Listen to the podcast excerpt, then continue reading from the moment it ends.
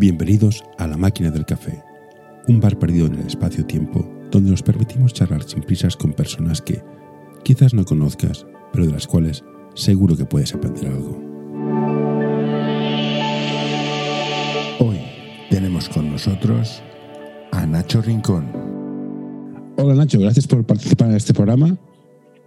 Por lo que he visto en tu perfil de Twitter, pone que creo que estás en el Liga 2 del Lleida femenino y va a ser, del Lleida. ¿Es correcto? correcto? Correcto, Primero de todo, muchas gracias por invitarme aquí a este programa.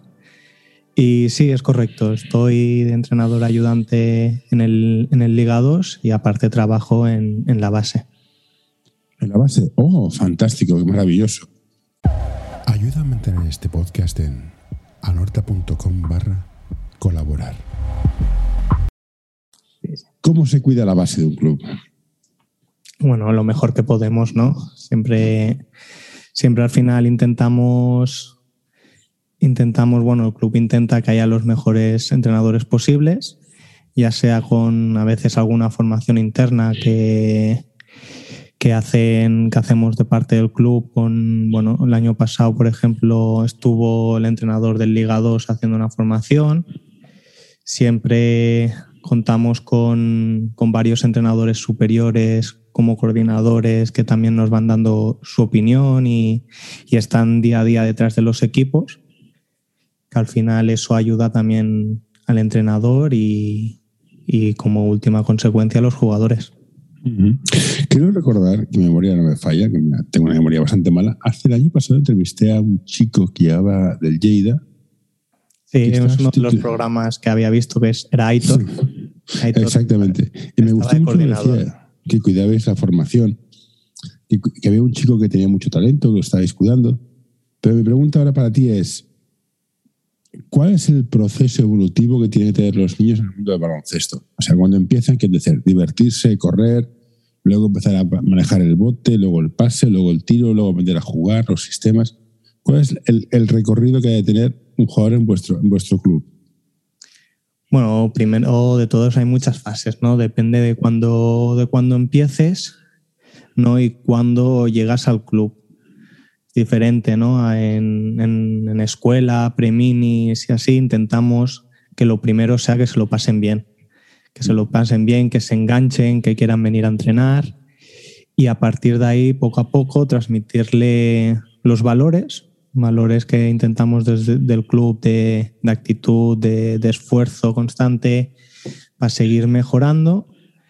Y, bueno, luego cada etapa tiene sus, tiene sus qués, ¿no? No te sabría decir ahora. En infantiles enseñamos esto, ¿no? Bueno, cada, cada equipo, cada generación tiene un ritmo. Pero bueno, empezar por lo básico, de lo básico, que es que quieran venir a entrenar, que quieran venir a esforzarse y a partir de aquí mejorar. Y cuando está esto, pues llevarlo desde lo individual, las cosas más individuales, a lo más colectivo. Para mí, una de las, de las, tareas más difíciles de un director técnico es cuando eres pequeñito escoger la categoría adecuada para que puedas aprender y puedas ganar y perder mitad y mitad. Esto es muy difícil porque mm, no sabes cómo es el resto del club. Entonces, mira, mi equipo es de nivel A, o es de Inter, o es de.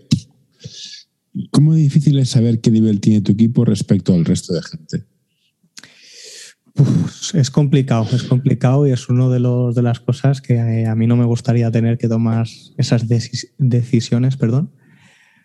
Pero, pero bueno, nosotros aquí en el club a veces nos la tenemos que jugar porque al final sí que acumulamos bastante talento, no es que al tener buenos entrenadores y, van, van, queriendo venir los, los chavales y las chicas, al final es complicado saber escoger porque hay a veces que el nivel aquí es, es bajo, aquí en Lleida, en la, en la, territorial de Lleida, en la provincial, y tenemos que saltar a, a nivel catalán entonces ahí es cuando realmente muchas veces los equipos se dan cuenta que lo que estaban, el nivel de esfuerzo que llevaban y les permitían estar muy cómodos en las ligas provinciales, cuando estás en, pues bueno, a nivel inter o preferentes, la cosa cambia mucho.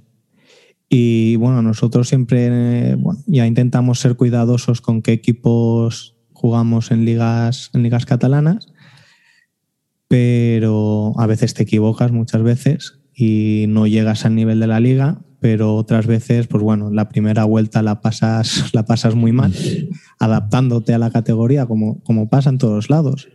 Te adaptas y luego puedes competir.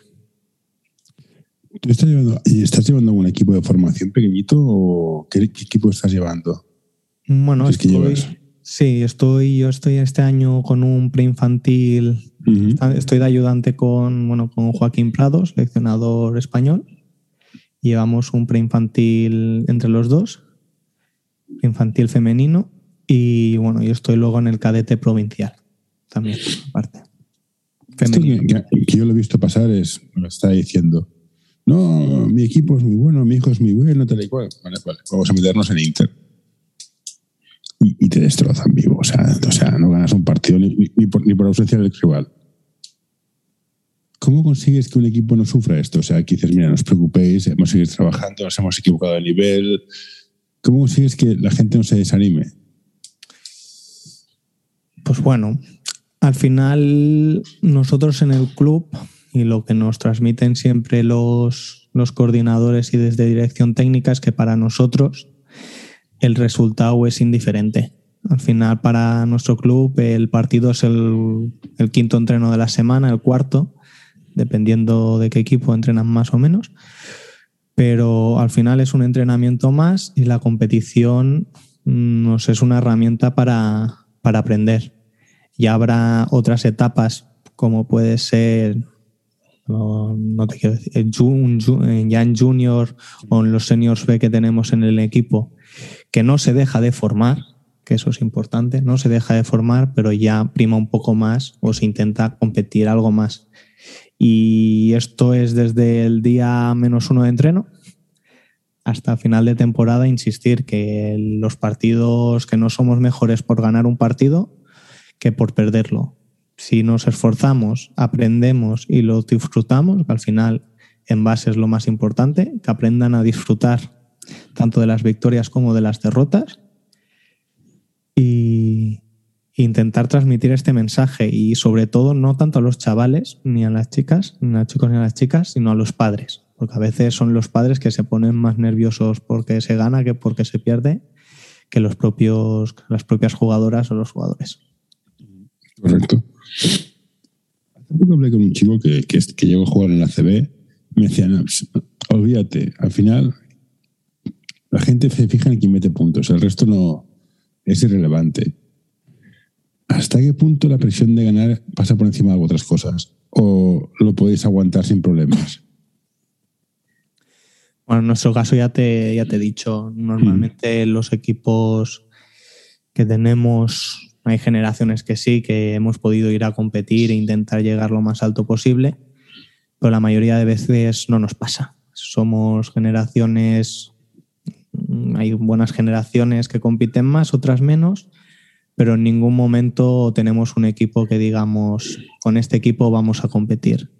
Si no es formar, formar, formar, los valores que se quieran seguir jugando el año que viene y ya llegar a un punto que para mí, ya personalmente, ¿eh? no, no a nivel de club, en el momento que hay que empezar a competir es en junior, tanto juniors de primer año, que yo me gusta empezar a meter ya las primeras cosas más tácticas a nivel global, mm. segundo año desarrollarlas para cuando entres en el mundo senior, porque al final cambia un montón de junior a senior, que ya es todo mucho más parado, a los entrenadores nos gusta 50.000 sistemas pues que el junior sepa adaptarse en esta fase. En esta fase.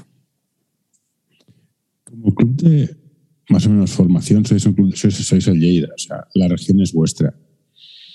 Pero también os pasa que viene el Barcelona o el Juventud o el Manresa, uno de estos clubes grandes, y dice, mira, este y este me los llevo a la masía. ¿Esto os pasa y cómo lo gestionáis? ¿Es un plan, un orgullo o un joder? Bueno, ha pasado poco. Ha pasado poco, pero ha pasado. Y, yo creo que las veces que ha pasado es que les hemos dicho a los padres nosotros adelante. Porque al final que estas oportunidades pasa poco y tiempo de volver siempre hay. ¿Sabes? No, no tenemos el problema. Yo teníamos un caso, bueno, un caso que acabó en siglo XXI y selecciones españolas, una jugadora, y al principio los padres estaban dudosos si, si dejar ir a la niña o no. Y pues, yo sé, yo no estaba en el club en ese momento, pero sé que de buena mano ah, se habló con los padres de, oye, esto es una buena oportunidad, la niña tiene capacidad de jugar a un nivel superior, adelante. Si luego veis que no está cómoda o que no, o que no lo disfruta, aquí siempre le tendremos las puertas abiertas. ¿Eres consciente de la importancia de lo que acabas de decir? Bueno, yo es que, siempre lo... que los padres hablan con vosotros y se fían de vuestro criterio, de, vuestro criterio. Aquí en Barcelona es una selva. Mi hijo es muy bueno, me ha llamado de no sé dónde y me voy y punto pelota. Esa relación de confianza, ¿cómo la habéis construido? Porque es, es muy, muy, muy importante. ¿eh? Bueno, yo creo que la diferencia es lo que has dicho tú, ¿no? Nosotros somos el Lleida y, y no hay tantos clubes. No hay tantos clubes que puedan ofrecer lo que ofrecemos nosotros y ya suponer irte a Barcelona o irte a Manresa o irte a La Peña, los clubes grandes, supone ya un esfuerzo mayor que a la propia gente de Barcelona, ¿no? no sé, allí en metro en media hora te has cruzado toda Barcelona y puedes ir de un punto bueno, me lo invento, ¿eh? porque no, no, soy de Barcelona y no sé. pero, es la sensación que tengo yo muchas veces, porque también lo ves. Yo al hacer muchos, yo en verano hago muchos campus y ves jugadores y jugadoras de muchos sitios y durante tres años han pasado por tres clubes diferentes y al final es espectacular sí, y, y ves y miras que es la facilidad de, del transporte que hay a nivel de metros, autobuses, o no sé si son los padres que los llevan, ¿eh? no, tengo, no tengo ni idea.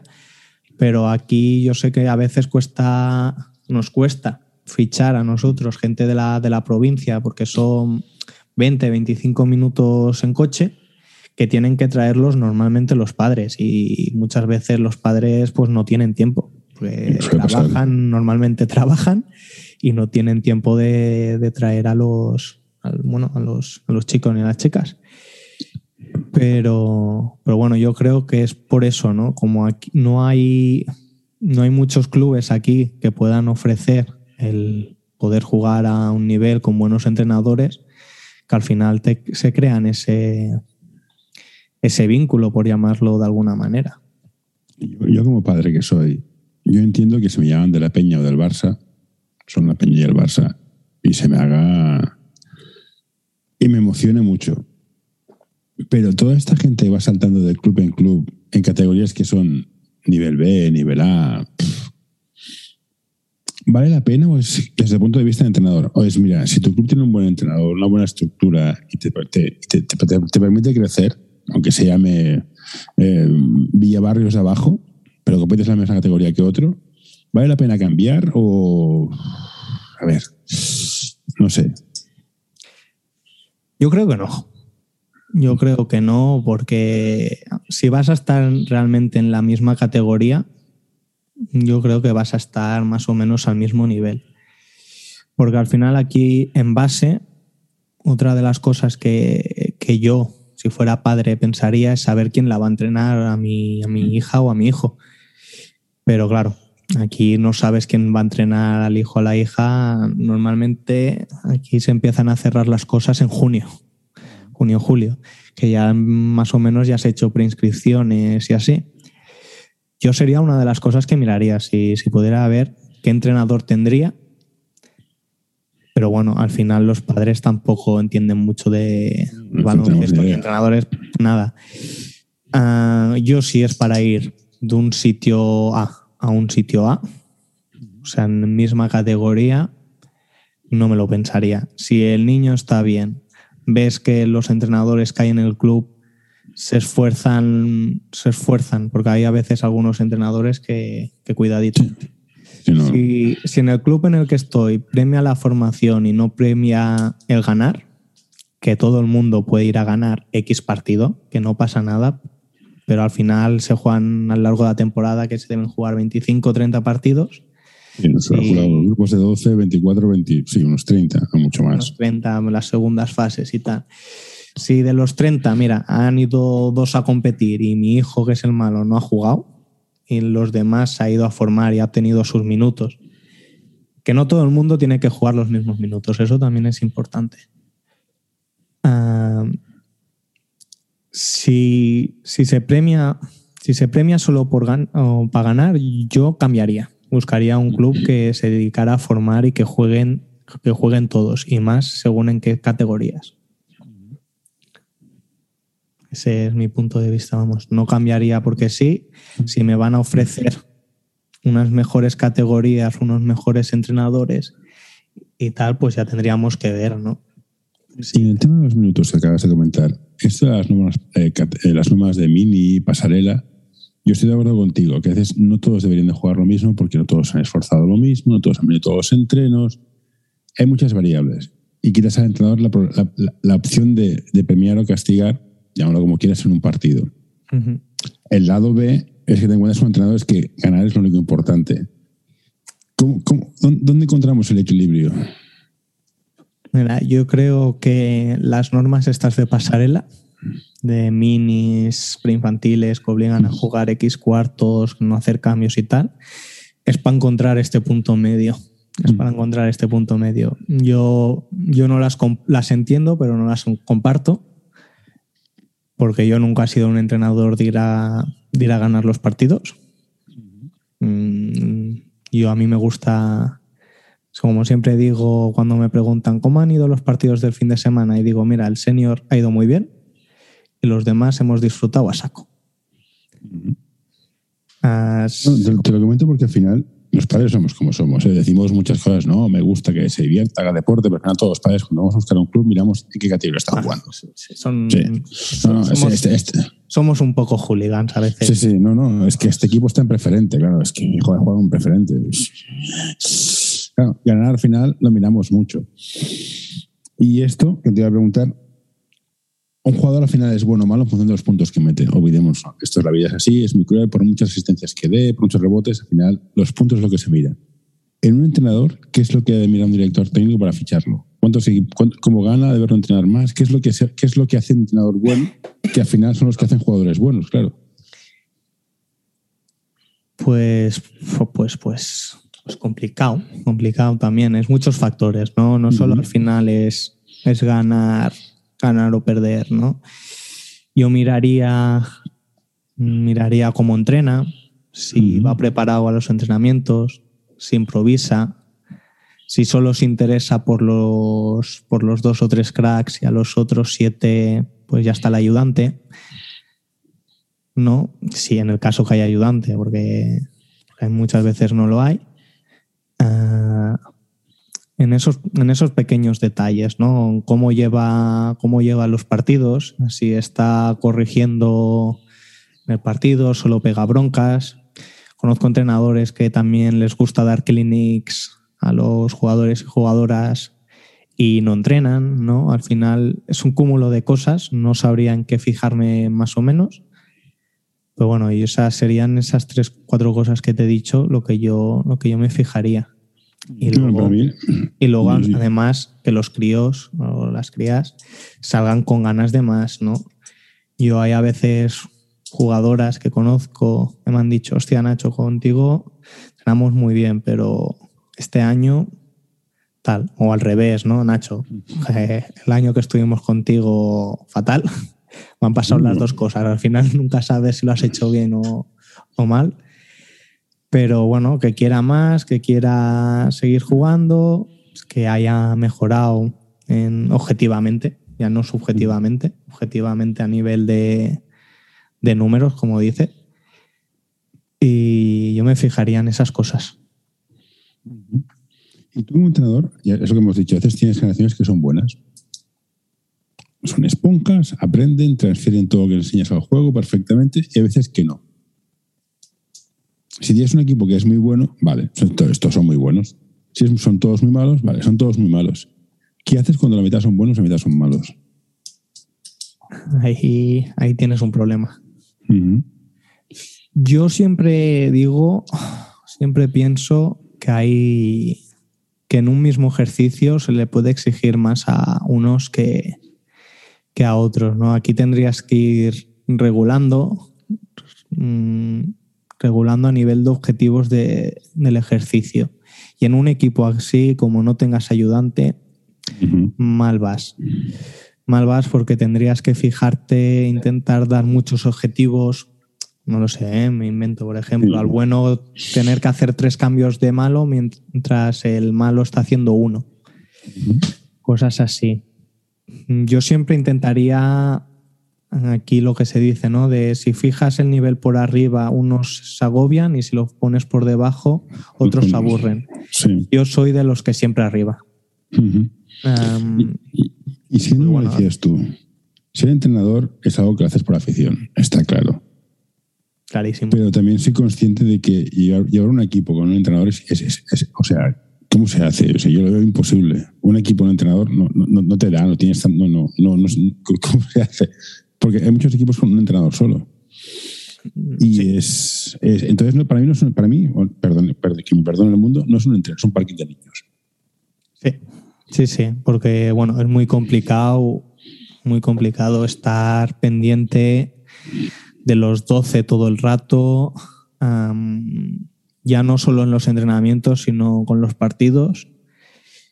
Y, y muchas veces a mí, a mis jugadores me, han comentado, oye Nacho, ¿por qué no, no te quejas al árbitro? Y digo, pues ya tengo suficiente con vosotras 12 como para estar fijándome en lo que hacen los rivales y lo que pita o lo que deja de pitar el árbitro. Y yo creo, bueno, aquí en estos casos hay que racionalizar, ¿no? Hacer raciones y un día fijarte en dos o tres, corregirlos, otro día en otros dos o tres y otro día en otros dos o tres y así vas haciendo. O puede ser en un mismo entreno, ¿no? De, mira, mm. ahora en la técnica individual voy a apretar a los, a los que están por arriba de nivel para que, para que mejoren estos. Y luego cuando en las partes de, de más juego, pues vamos a intentarnos fijar en los más flojos para que puedan estar a nivel de juego y que puedan estar en pista. Cuando te, te ocurre esto de ser único entrenador, ¿hasta qué punto es importante el apoyo de los padres? Que estemos todos alineados. Estamos aquí para el objetivo del club, ¿eh? estamos aquí para ganar o estamos aquí para formar. ¿Cuán importante es alinear los padres con, tus objetivos? Bueno, haya uno, dos, tres, cuatro entrenadores, alinear a los padres yo creo que es lo, más importante. Porque, bueno, al final cada, cada hijo es de su padre, ¿no? Pero si tú transmites el mensaje o intentamos desde el club que el esfuerzo es lo más importante, que el esforzarse, el, venir a todos los entrenamientos, el intentar mejorar día a día y que la competición no la miramos, pero acaba el partido y en el viaje de vuelta está el padre diciéndole, hostia, es que has pasado cinco balones cuando estabas solo y no has tirado ninguna vez, o esta ha metido más puntos que tú. Pues ahí es cuando la liamos, la liamos porque al final los entrenadores tenemos tenemos mucho, muchas horas con los, con los críos para intentar transmitir un mensaje, pero al final a quien creen más es a los padres y, es una cosa totalmente normal porque al final son sus padres, ¿no? Son quien los cuidan día a día y quien quieren lo mejor para ellos. Y, y, al final, pues, si tú me dices una cosa y el padre es la otra, al final siempre acaba quedando lo del padre y, y ese niño pues ya se empezará a esforzar menos o será más individualista, solo mirará para mm, él. Es lo que has dicho. Si, tú, si el entrenador dice pasa y no tires, si el padre dice tira, el padre sigue siendo el padre. Sí. Sí. sí, Por eso te digo, y a veces no te, no te da sensación, no sé si pasa en el Lleida, ¿eh? pero como somos unos pesados los padres, somos unos cansinos, porque claro, hey, estoy pagando la ficha, me tenéis que hacer caso. ¿No tienes sensación que a veces se les intenta ignorar o no, no hablar con ellos en plan, pues, este es un marrón?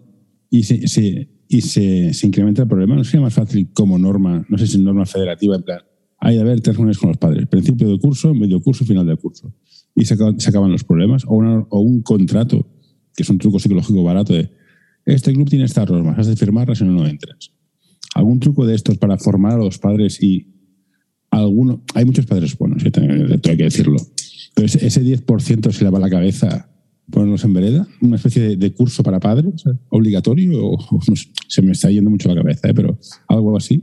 Mm, bueno, yo creo que se ha de intentar convencer, convencer a los padres al inicio, mm. inicio hacer una reunión de padres, que nosotros lo, lo hacemos. Al inicio, antes de empezar competición, siempre intentamos hacer una reunión con los padres los entrenadores. ¿eh? A nivel de club también se hacen, se hacen otras, pero tanto club como entrenadores transmitimos el mismo mensaje y al final yo he tenido la suerte que no, no se me han quejado mucho. Algunos siempre hay que se queja o no, pero tenemos la suerte de bueno, tener coordinadores que están muy metidos en su trabajo y siempre nos dicen, nuestras órdenes son claras, el padre que se queja, ah, que vaya a coordinación. que mm, ya nos dicen, ¿no? Vosotros a nivel de, de básquet, hablar lo menos posible con los padres. Si tienen alguna duda o algún problema, nos lo enviáis a coordinación y ellos, y ellos tratan. nivel de entrenador, ¿qué es más difícil? ¿Enseñar, enseñar a jugar a básquet o enseñar a botar la pelota. Y te lo, desarrollo. Enseñar a, jugar a, enseñar básquet es, pues ahora no tengo la pelota, me voy a colocar allá, porque ahí no hay nadie, voy a hacer esto por aquí, voy a botar por allá, voy a ponerme aquí. Y botar es, mira, te hago un step back, un crossover, un, una bichisua y una pom de terre. Mm, ¿Qué es lo que cuesta más? Porque cada vez veo más gente que tiene los fundamentos increíbles, defiende como loco, pero dices, es que es un cenutrio. O sea, te quedas en la esquina esperando, que te la pasen y cuando te la pasan, botas 20 veces para demostrar que eres muy bueno. Vale, sí, tío, pero no sé, haz algo más. Enseñar a entender el juego es, es lo más complicado que hay. Al final, a nivel técnico, sí que tienes que tener un cierto talento, pero no deja de ser una habilidad motriz que cuando la has hecho, la has entrenado 50.000 veces, te sale sale. Hay que ser muy patán para hacer algo 50.000 veces y que no te acabe saliendo. Yo, yo soy de esos, ¿eh? Yo también, por eso me hice entrenador y ya no juego. Pero entender el juego y muchas veces, bueno, mira, justamente ayer por la noche cuando acabamos el entreno con el Liga 2, con el primer entrenador lo comentamos, que había algunas situaciones que nos cuesta porque les cuesta realmente entender el juego que si el bloqueo directo va hacia dos, va hacia uno, si el primer jugador es un grande, un pequeño. O sea, ya estamos hablando de un nivel alto, ¿no? Sí, sí. Pero entender el juego de mi compañero se aleja, yo me tengo que acercar o me tengo que mover a tal sitio para darle una línea de pase. Mm, porque al final yo creo que el problema es que intentamos, o yo muchas veces veo, vas a jugar y el entrenador contrario ha cantado 30 jugadas. Eso me pone los nervios. Eso todo información. Me pone, me pone 30, 30 jugadas en un partido y yo digo, pues yo tengo problemas para enseñar dos. Para poner una estructura. Porque normalmente intentamos. Tenemos marcadas por el club algunas. No, marcadas tampoco, ¿no? Pero sí que hay una, una como una norma, ¿no? Digamos, que intentamos trasladar desde el primer equipo a la base dos estructuras de juego para dar una estructura y unos, y unos fundamentos básicos y a partir de allí cada entrenador desarrolla su idea. Y yo creo que esto es lo más complicado, enseñar el por qué se hacen las cosas y, el para qué, sobre todo el para qué. Hoy quiero recomendarte este podcast. Balap Education es un proyecto educativo y deportivo que busca la formación completa de jugadores y entrenadores Quieren fomentar su desarrollo basado en la educación del jugador y el entrenador, mediante el análisis de situaciones reales de baloncesto desde diferentes puntos de vista. Hoy quiero recomendarte este podcast. Psych and Roll, un podcast sobre psicología y deporte en el que tratarán diversas temáticas relacionadas con ambas disciplinas. Un programa creado para aportar realidad y necesidad en torno a la psicología, además de facilitar un espacio donde la comunicación sobre ciertos temas esté libre de tabús, estigmas y etiquetas. Yéndonos al baloncesto femenino. ¿Por qué, tiene, ¿por qué no, atrae más público? yo tengo la, buena suerte de que mi hija juega en el mejor equipo de Barcelona, el, Lima Horta. Estamos en Liga 2, Challenge, pero hostia, eh, la cobertura mediática y el soporte mediático y soporte institucional es como entre lamentable y nulo. ¿Por qué cuesta tanto? Bueno, para empezar, las inversiones son, son menores, ¿no? Y eso, pues bueno, pues al final, don dinero ayuda mucho. Con dinero tienes mejores jugadoras, pero al final cuesta mucho cuidar el producto, cuesta que la gente se enganche, porque yo creo que, bueno, para empezar el, está el fútbol siempre por delante.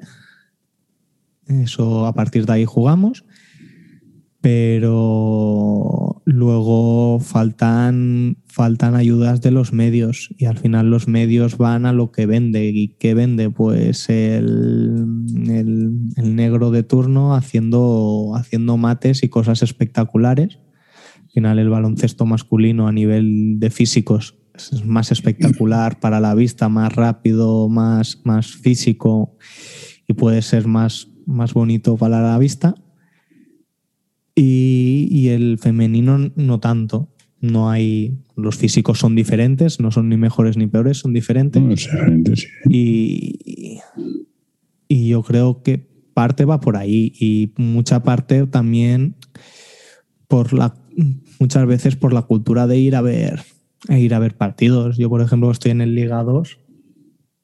Hay mucha diferencia con el, con el LEP con el Leporo que tenemos aquí en Lleida también. El pabellón en un lado está prácticamente prácticamente lleno, hay un montón de gente y nosotros luego con el Liga 2, pues al contrario, ¿no? Prácticamente teniendo un pabellón tan grande está vacío. No te sabría decir, porque a lo mejor a los chavales desde chiquititos se les lleva a ver partidos y luego se enganchan y ya es como una, como una tradición. Y a las y a las chicas no. A lo mejor va por, parte o cuando si decides ir a ver un partido vas siempre a uno masculino que no a uno femenino y, cosas así que van haciendo sumas. Yo creo que la cosa va por ahí. O sea, aquí mi queja es más, más hacia el ayuntamiento. O sea, ayuntamiento Barcelona está todo el día promoviendo el deporte. El deporte es bueno, el deporte femenino es fantástico, las chicas hacen deporte. Y tienes un equipo que juega en Liga 2 Challenge, que es la segunda nacional, que juegan en cuatro pistas, alquilando pistas, juegan en un colegio, tenemos espacio. Y dices, tío, eh, a ver, en vez de gastarte 15 millones en marketing, mm, ya que estamos en un sitio que hay espacio, haz algo por la humanidad. Pero bueno, imagino que esto es, bueno, es como dices tú, es, cuestión de vender. Unos venden periódicos, otros compran votos. No, hay que darle más vueltas. Bueno, al final es que es muy complicado, ¿no? Y y al final cada uno mira, mira, por lo suyo. Y, sí, sí, está, claro. Y montar un, y hacer hay que seguir, Hay que seguir trabajando y. pero, pero cuesta, Yo creo que poco a poco, esto sí que al menos aquí lo estamos consiguiendo, poco a poco va viniendo más gente a ver, a ver el femenino. Y yo creo que es algo que nos, bueno, masculino lleva años de ventaja donde se han ido a ver más partidos como cultura y poco a poco yo creo que se, se empezará a ver en el femenino. El, problema es que tengas a alguien, mira, es como el Salamanca. Salamanca tiene la opción de crecer porque no tiene nadie que la asombre. Pero estoy hablando de una chica de Girona mm. que la putada que le han hecho es que eh, Marca Sol se vaya, a Girona. O sea, el espacio mediático se lo, ha comido. O sea, ya, no, ya no tiene sitio. Mm, al final, el marketing es Girona, sino es, es Margasol por allí. Exactamente. Ya, ya. Otro tema sobre las chicas es ¿por qué dejan de jugar a básquet en cadete de segundo, junior de primero? ¿Por, qué? Mm, yo creo porque normalmente la mayoría de chicas están porque juega mi amiga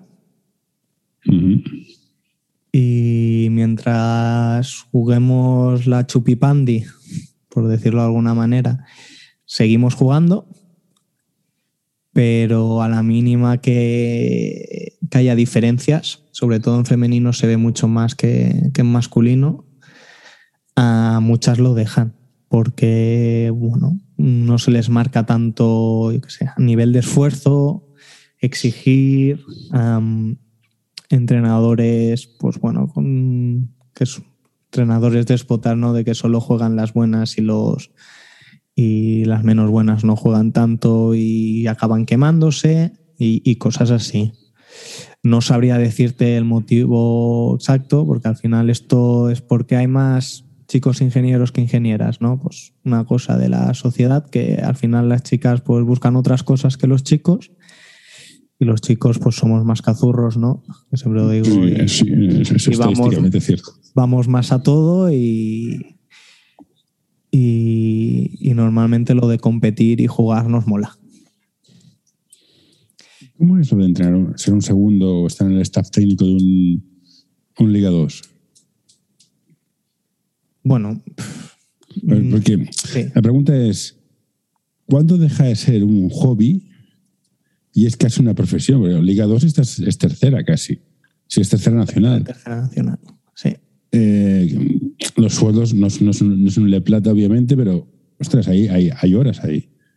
¿Cómo se gestiona? ¿Cómo se gestiona el no soy profesional, pero me paso media vida ahí dentro?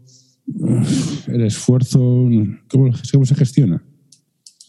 Pues bueno, intentándolo llevar lo mejor posible, ¿no? Al final lo que dices tú son muchas horas con un sueldo no, no acorde pero al final, pues bueno, trabajamos para que intentar poner a la ciudad de Lleida lo más alto posible. Y, y, bueno, y aparte intentar mejorar tanto las jugadoras y como nosotros mismos, el staff, que ayudándonos entre nosotros intentamos, intentamos mejorar cada día. Y pues bueno, es todo un mundo ya diferente a lo que puede ser el baloncesto base, que al final también es algo que, te atrae, ¿no? Porque siempre a veces que me preguntan y con el Liga 2, pues dices, bueno, pues hago, hacemos baloncesto, ¿no? Ya no hacemos, a veces, pues, lo, que, lo que has comentado tú antes, ¿no? Un parking de críos, ¿no? Ya no es tanto enseñar a jugar y que vengan con valores y esforzarse, esto ya en el senior lo, presuponemos, que si tú quieres estar aquí y estás aquí, esto ya lo tienes, vamos a hacer baloncesto. ¿Y cómo se gestiona el salto de junior a, senior? Porque claro, acabas junior A con 18 años.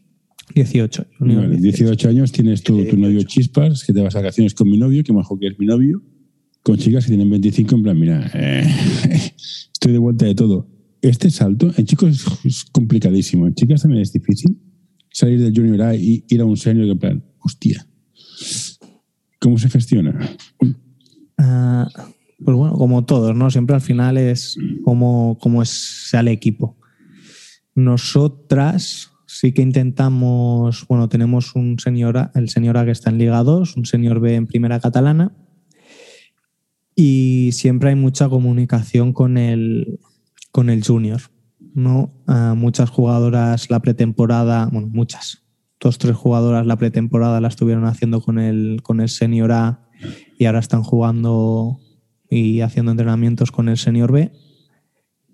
Y nosotros hacemos el paso intermedio, ¿no? En vez de pasar de junior al senior A directamente, ah, pasan primero por el senior B y desde el senior B, pues lo mismo, como si fuera una relación como el junior, ¿no? El senior B vienen a entrenar con, con el senior A y siempre, por como somos como club, que tampoco tenemos aquí dinero para fichar 12 jugadoras cada año, pues para eso tenemos el senior B, ¿no? Intentamos formarlas cuando doblan para ver si al final de año y, para la futura temporada, pues puede subir, puede subir alguna.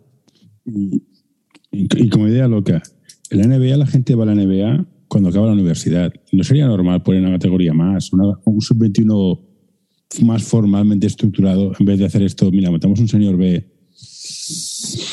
que ya ahí empieza a haber un tapón? ¿No sería más fácil poner un sub-21 o un juvenil, que había antes un juvenil, o, algo así? ¿O extender un año más los juniors? ¿O estoy desfasándome?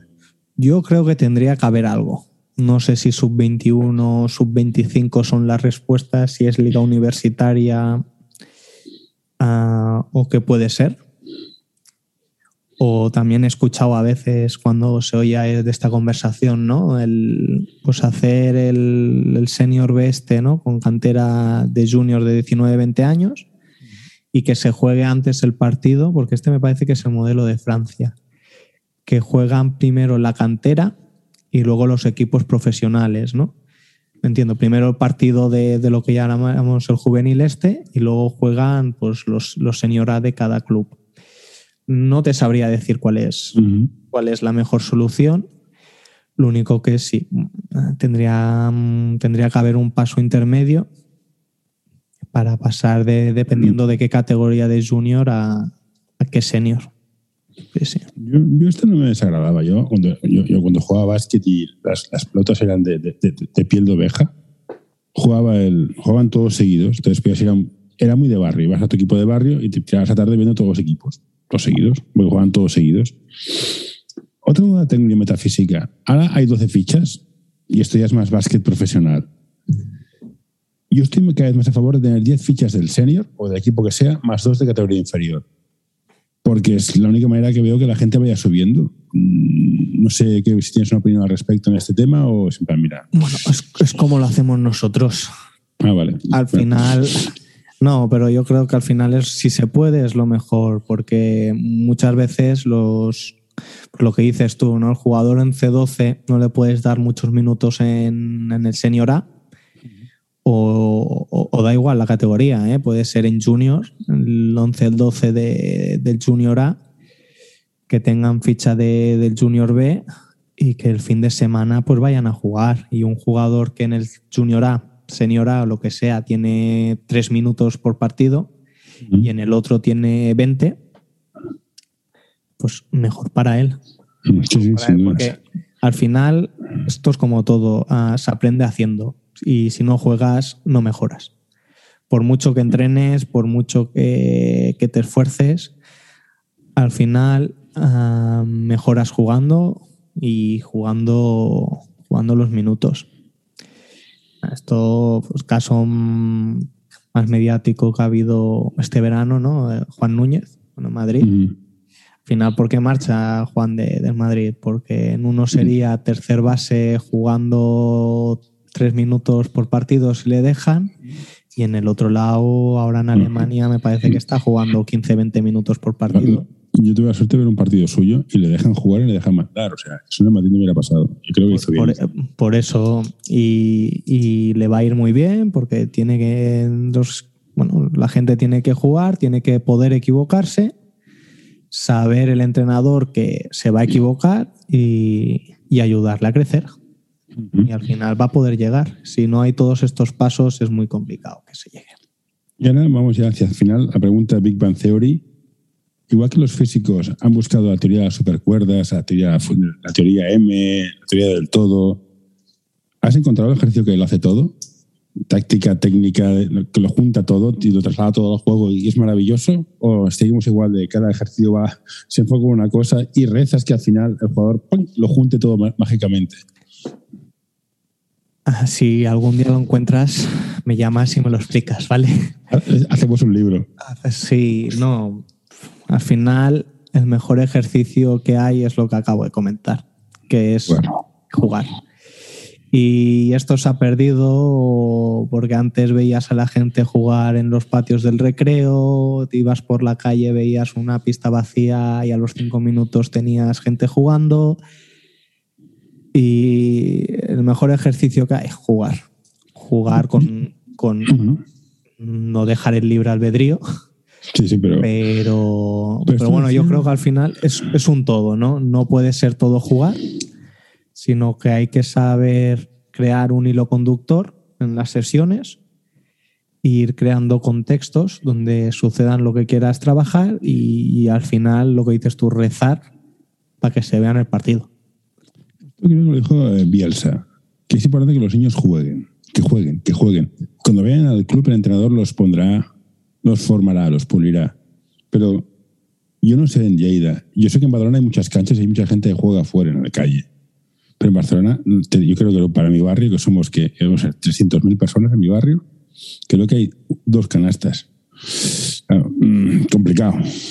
Complicado. Sí, no. Pero eso que dices tú, sí, jugar es importante. Ahí, y luego vas al entrenador, el entrenador te corrige eh, por la izquierda, entre con la izquierda, paso perdido, sí, el revés. Pero que juegues, que juegues, porque al final, si no juegas, mm, poco haces. Y bueno, aquí con lo que dices, en Lleida también es complicado encontrar según en qué zonas mm, canastas y, luego canastas hábiles, porque muchas veces están ocupadas no para hacer deporte, sino por otras cosas que no... Diferentes, sí, sí, diferentes, sí. Diferentes. Y, y, eso, pero yo creo que el ejercicio Big Bang Theory es que jueguen que jueguen, que jueguen mucho, que se diviertan y con eso pues seguro que mejoran. Y luego cada uno llegará a donde llegará. y ya cerrando por temas importantes, he visto que vais primeros en Liga 2. Bueno, vamos empatados. Bueno, me salía, primero. ¿Qué planes tenéis para este año? ¿Intentar subir, mantenerse? La idea es subir, supongo, ¿no? No lo sabemos. No lo sabemos. nuestra, idea es, nuestra idea es luchar por la permanencia Joder, pues está seguro. O sea, un calendario muy fácil. hemos, empezado, hemos empezado muy bien, pero la verdad es que hemos tenido la mayoría, los, los partidos que hemos ganado contra rivales más duros han sido en casa. Hay que visitar las pistas complicadas. Y nuestro objetivo, y desde el primer día, bueno, ya desde el año pasado que mantenemos, mantenemos el staff, cuando hacíamos el roster y veía cómo nos íbamos quedando, el objetivo era la permanencia. Y ahora lo que hablamos a nivel de staff, a las jugadoras, ¿no? ¿no? Nuestro objetivo sigue siendo la permanencia y cuando la hayamos conseguido, veremos dónde estamos y veremos dónde se puede llegar. Nuestro objetivo es la permanencia, pero si podemos luchar por quedar entre el top 4, te aseguro que vamos a luchar lo máximo posible. Envíanos tus sugerencias a info.norta.com o en nuestras redes sociales. En fin, Nacho.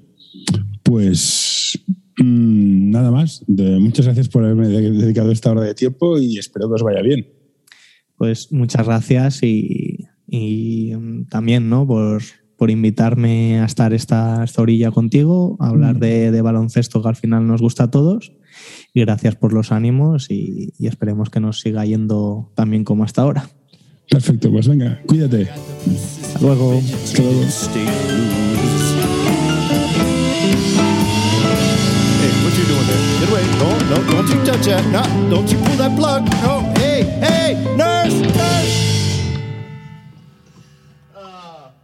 All right, I'm done.